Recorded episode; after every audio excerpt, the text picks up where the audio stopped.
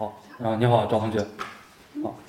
赵老师。哎，首先先进行一个英文的自我介绍啊，这是英语老师。Okay, hello. Uh, uh, firstly, please introduce yourself briefly. Good afternoon. Okay. Please answer my second question. Um, please introduce your college.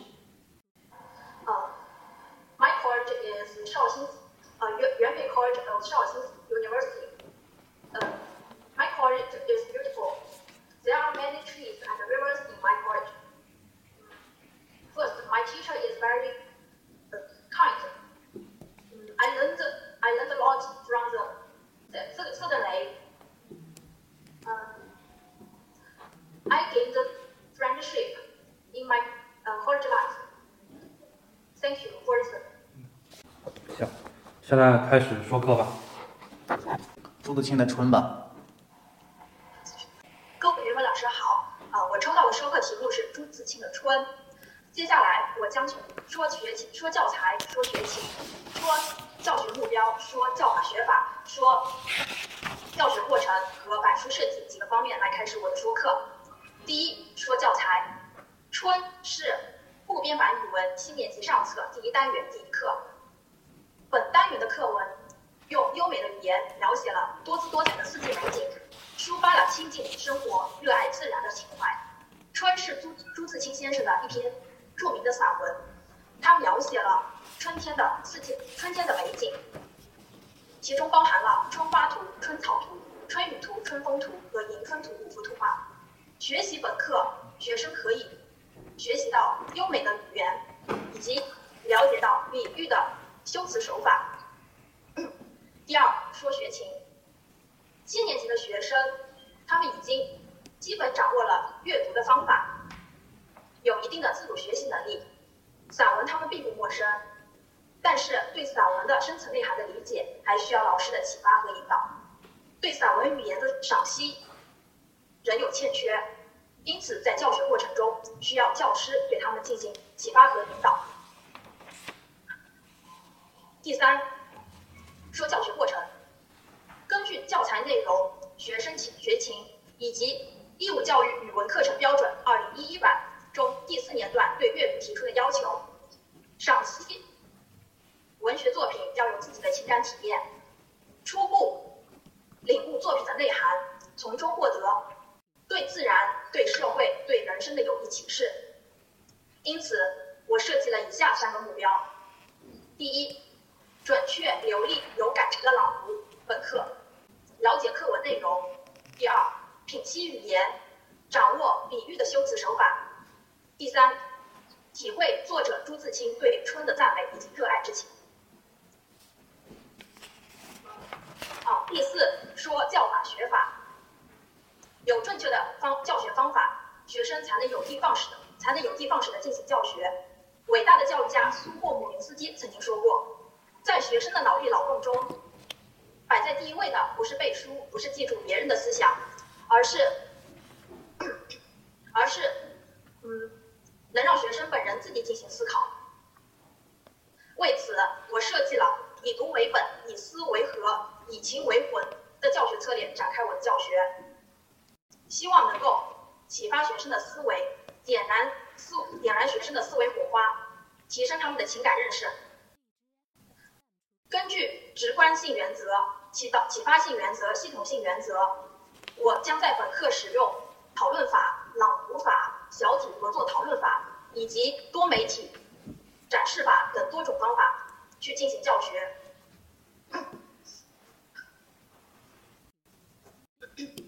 呃，希望通过用运用多种方法去促进学生多种感官能力的提升。说教说学法。有正确的教学方法，教师才能够正确的引导学生，但是学生才是学习的主体。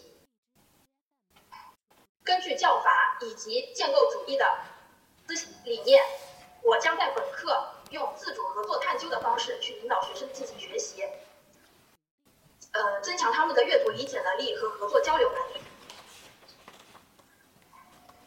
说教学过程，我将进入本次说课最重要的环节。别林斯基指出，没有情感就没有诗人，就没有诗。那么对散文也是一样。所以环节一，我设置了以下几个环节来带领学生学习这这篇课文。环节一，兴趣导 兴趣那个激发兴趣，导入新课。我在这个环节我会用古诗导入的方式去导入这篇春。我的导入语是：同学们，对于春天的古诗，我们学过许多，你们请来说说看，你们记得有哪些春天的诗句呢？我预设学生会说《春晓》，以及白居易的《潜逃墓春心》这些诗。我这样导入是希望能够引起学生的有意注意，从而激发他们学习的兴趣，能够真正的主动的参与到学习当中来。环节二，初读课文整体感知。在这个环节，我会先带领学生朗读，因为朗读可以增加学生对文章的理解，激发他们对春天的想象。陶冶乐性，在这里我会采用名家泛读、全班齐读、指名朗读等方式带领他们朗读。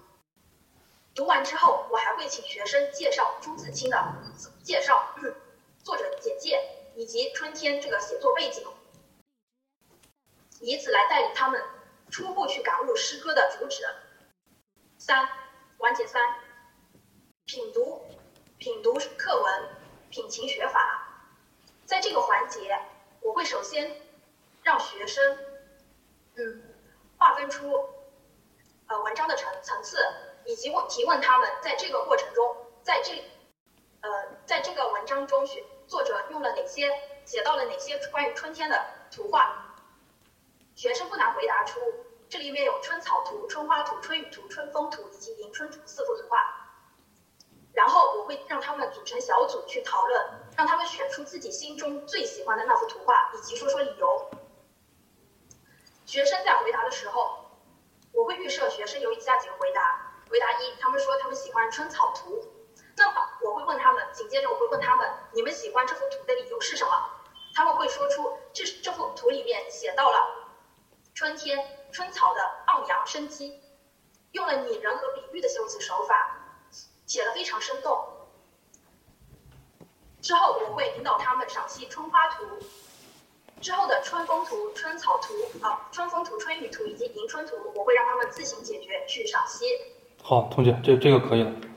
那那个这个确实是没有搞好时间管理啊。那个先问那个专业问题啊，专业问题第一道题就是，呃，双减背景下语文教学的改革，你对这个问题怎么看待？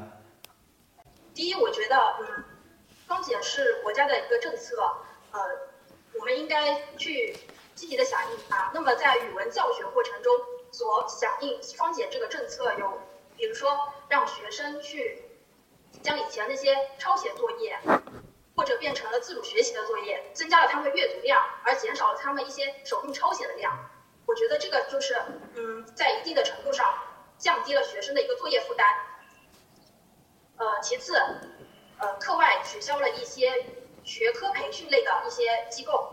那么在周六周日的时候，学生有更多的时间可以去接触大自然，去感悟生活。这个其实也是语文的一部分，因为我们现在提倡学语文用语文，在生活中去学语文，啊，提倡学校你的课学校你的课堂和生活相连接，这是我们目前语文里面的一个理念。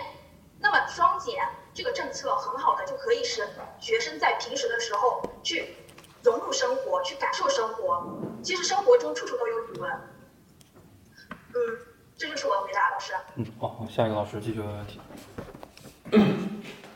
好了，呃，我就不问了。我根据你刚才的回答，我给你简单的点评一下，就是你这个说课当中存在的一些问题啊，能听清楚吧？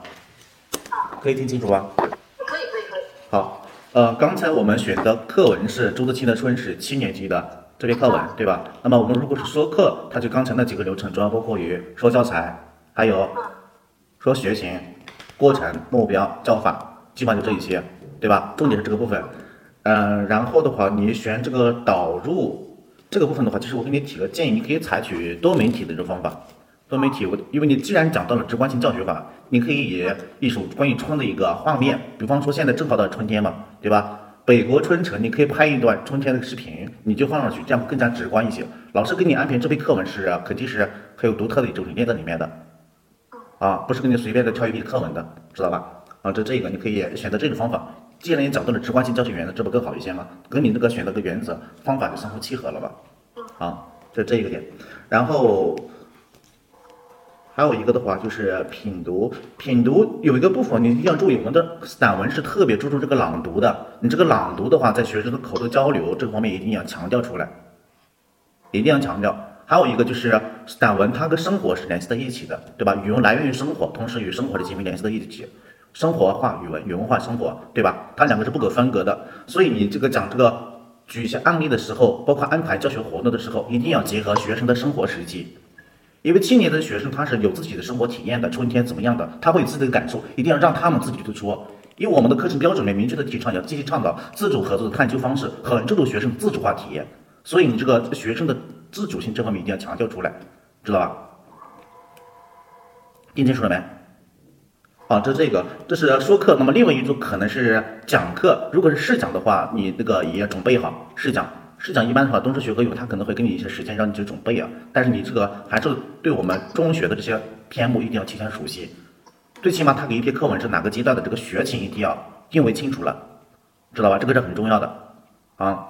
然后就是不同的文体，不同文体的文体特征，你要结合朱少宇老师这本书去回去看一下，然后再定位这篇课文再去看，根据你自己的教学经验。去展开就可以了，知道吧？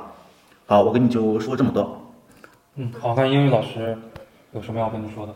啊，同学你好。那刚刚我们在这个英文的自我介绍，还有后面我问了一个问题。那首先来讲一下你这个英文自我介绍，就时间把控的还是很 OK 的。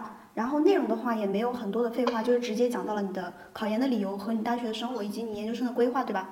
这都是没有问题的。那有问题的是哪呢？就是你太紧张了。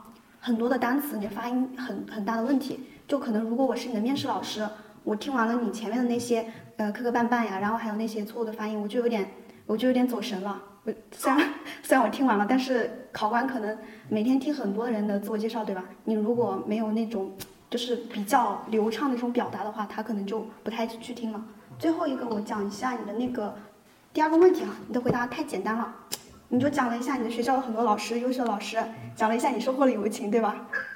试问哪一个学生没有这样呢？所以你自己再去好好准备一下这些问题，好吧？OK。行。英语的话呢，因为你本身口语不是特别的好，你一定要注意扬长避短。英语不好呢，就是短平快，你就说的快一点，一分多钟，哎，就完事就可以了，就是不要拖拖拉拉的。然后呢，介绍自己的大学呢，这个在考研面试中呀，这是经常问的问题，尤其是英语，因为它比较简单。对吧？就经常问的问题，你可以从你学校的历史底蕴呀，说绍兴元培学院是吗？这个也是一个很有文化底蕴的这个学校啊。然后这个包括从这个一些呃老师呀、学生呀，包括教学呀，都可以谈一谈啊。就是刚才那个说课也是时间太久了，你看我们现在面试都已经进行了二十分钟了，正常的这个线上面试的话是很难很难有二十分钟的啊，很难有二十分钟的，因为东师学科语文这么多人，不可能说一个人给你搞这么久的时间，也不现实啊。然后我跟你问的一个问题，双减背景下语文教学的改革，它这个里边有几个关键词啦，你就是踩的不好。第一个是双减背景下，先讲讲什么是双减这样的一个大的环境，对吧？讲一讲我们为什么要双减啊？然后呢，语文它是一个关键词，就是你踩踩踩踩了一点点这个点，讲到了语文要在生活中进行呀，生活中学语文呀，就是要紧贴语文这一门学科。多讲讲语文这一门学科的特点，啊，这是第二点。第三呢，就是可以多讲一讲，就是存在的问题啊。以前没有双减的时候，语文教学存在了哪些问题啊？对吧？它有哪些阻力啊？为什么不好改呀？即使现在双减，它也有很多的阻力，对不对？哎，最后呢，再讲一些，讲两三个你认为可行的一些措施，可以思考个思考十几秒钟，然后再作答啊，不要直接作答。还有就是呢，这个你面试的这个设备是移动设备，对吧？网速不好，正常面试的时候你要电脑的面试会好一些啊。然后自己的第二机位是用手机或者是 iPad。一开始的话，我跟你面试，我还以为我翻了，然后后来你翻过来，就是你这这些细节都要注意一下。就是你跟人家面试，你的摄像头是翻着的啊。你一开始我以为我搞翻了，后来我一看你把它翻过来，这回就正了啊。所以就是这些细节呀，在以后面试的时候多跟自己的亲朋好友，就是呃开之前一定要提前试一下。啊，很多的细节，就是第一次搞成这个样子还可以啊。下去之后继续好好准备说课，还有英语，然后多关注一些热点啊，尤其是语文的一些热点，两会里边呀，可能会谈一些跟国学相关的东西啊，对吧？双减的背景下，语文怎么增呀？语文怎么减呀？这些有很多的这个政协委员提出来，啊，这两天两会也是多关注一下啊。好，嗯，行，哎，好，我就跟你讲这么多。然后我们今天的话，你存在的这些问题，我们的工作人员会以纸质的形式，待会儿拍照会发给你，你自己再好好品一下啊。好，好，嗯，谢谢老师行。，嗯，好，谢谢你啊，好，再见，嗯。